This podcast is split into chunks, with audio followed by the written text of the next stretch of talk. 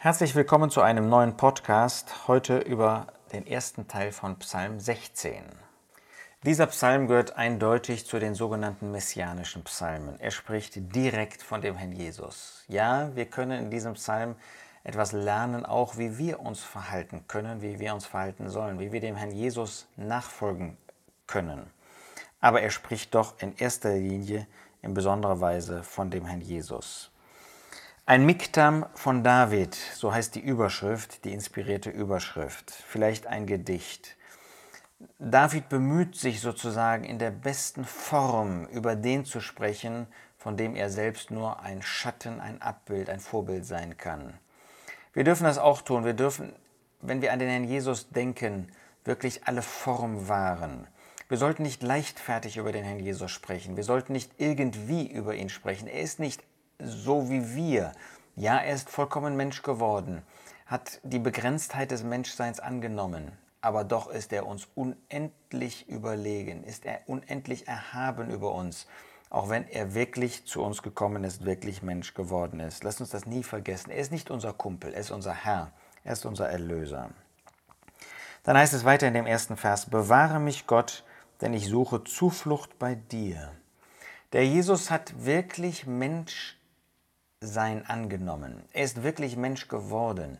Das heißt, dass er nicht so als ein, wenn ich das ausdrücken darf, in Ehrfurcht Supermensch hier über diese Erde gegangen ist. Nein, er hat in vollkommener Abhängigkeit von Gott gelebt.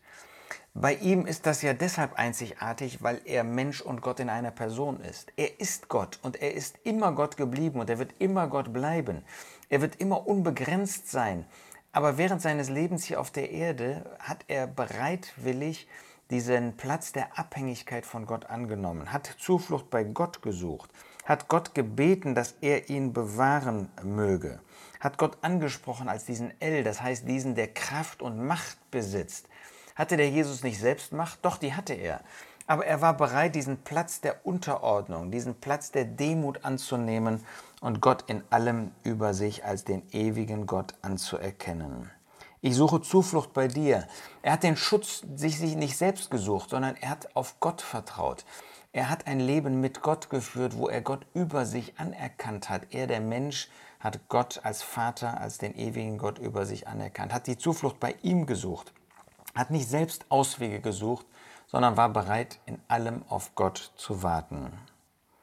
Du, meine Seele, hast zu dem Herrn gesagt, du bist der Herr, meine Güte reicht nicht zu dir hinauf.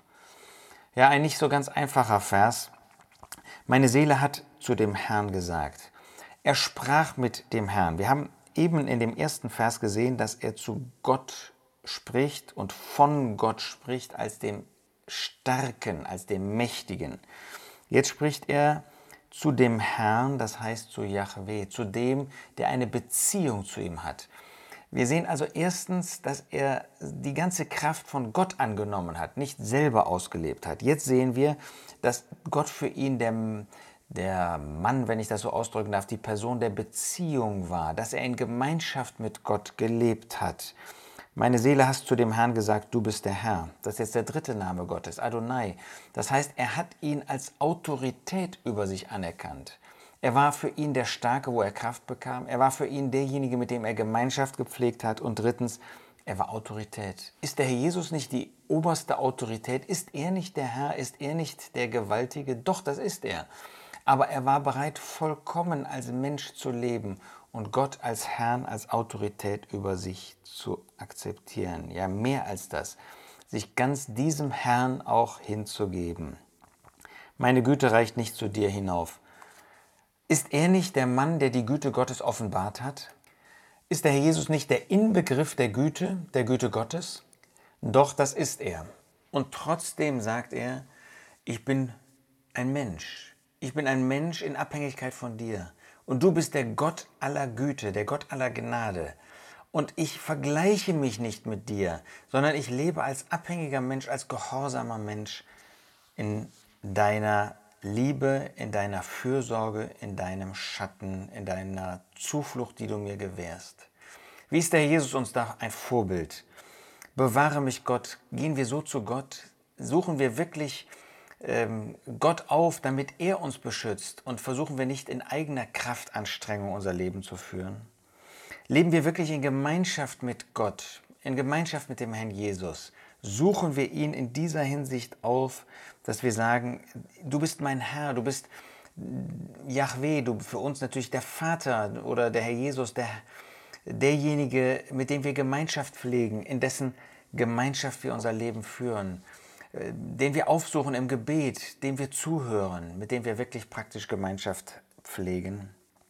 Du bist der Herr, sind wir wirklich solche, die, uns, die wir uns der Autorität des Herrn unterstellen, die wir ihn als Autorität annehmen, die wir akzeptieren, dass er das Sagen hat, dass er die Befehle gibt, dass er die Aufforderungen gibt, dass er uns Dienste erteilt.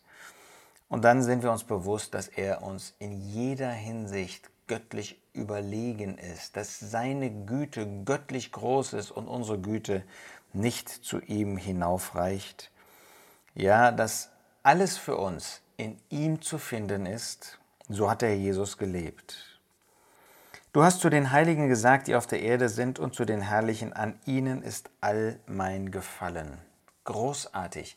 Der Herr Jesus ist der einzig Vollkommene gewesen, ist die einzige Person überhaupt, die es gibt, und erst recht dann auf der Erde, die Mensch und Gott in einer Person ist die zwei Naturen hat und doch eine Person ist. Unfassbar für uns. Wir können das nicht fassen, wir können das nicht begreifen. Aber dann sagt er, ich habe mein Gefallen an denen, die auf der Erde sind, diesen Heiligen. Daran habe ich meine Freude. Zu ihnen gehe ich. Mit ihnen möchte ich Gemeinschaft haben. An ihnen ist all mein Gefallen. Ja, er war derjenige, der Gott ist, der in Gemeinschaft mit Gott gelebt hat. Und doch hat er sich uns elenden, armen Menschen zugewandt und hat zu denen, die sich bekehrt haben, zu diesem gläubigen Überrest damals gesagt, an ihnen ist mein Gefallen. Ich suche nicht die Ehre von den Großen, sondern ich möchte mit denen zusammen sein, die ein Leben führen in Gottes Furcht. Das tut er auch heute. Er wendet sich uns zu, uns, die wir so oft sündigen, die wir uns so wenig erweisen als diejenigen, die ihn ehren, obwohl wir ihm alles verdanken. Und doch sagt er, an ihnen ist all mein Gefallen. Das darfst du auch auf dich anwenden, das darfst du auf dich beziehen. Er hat Gefallen an dir, er liebt dich, er geht mit dir, er kümmert sich um dich. Ihm ist an dir gelegen. Wir, die wir die Heiligen sind, die er aus der Sünde herausgeholt hat, aus der Welt und an das Herz Gottes gebracht hat. Ja, auch darin ist er unser Vorbild. Kümmern wir uns um diejenigen, die gottesfürchtig sind, die zu dem Herrn Jesus gehören, die sich bekehrt haben? Ist auch unser Gefallen an ihnen oder fühlen wir uns besser? Der Einzige, der das Recht hatte, sich besser zu fühlen, weil er besser war, hat das nicht getan, sondern sein Gefallen war an denen und ist an denen, die für Gott leben. Ja, wunderbarer Herr, den wir hier vor uns haben, der in Abhängigkeit von Gott sein Leben geführt hat und Gott in allem geehrt hat. Ihn beten wir an, ihm wollen wir nachfolgen.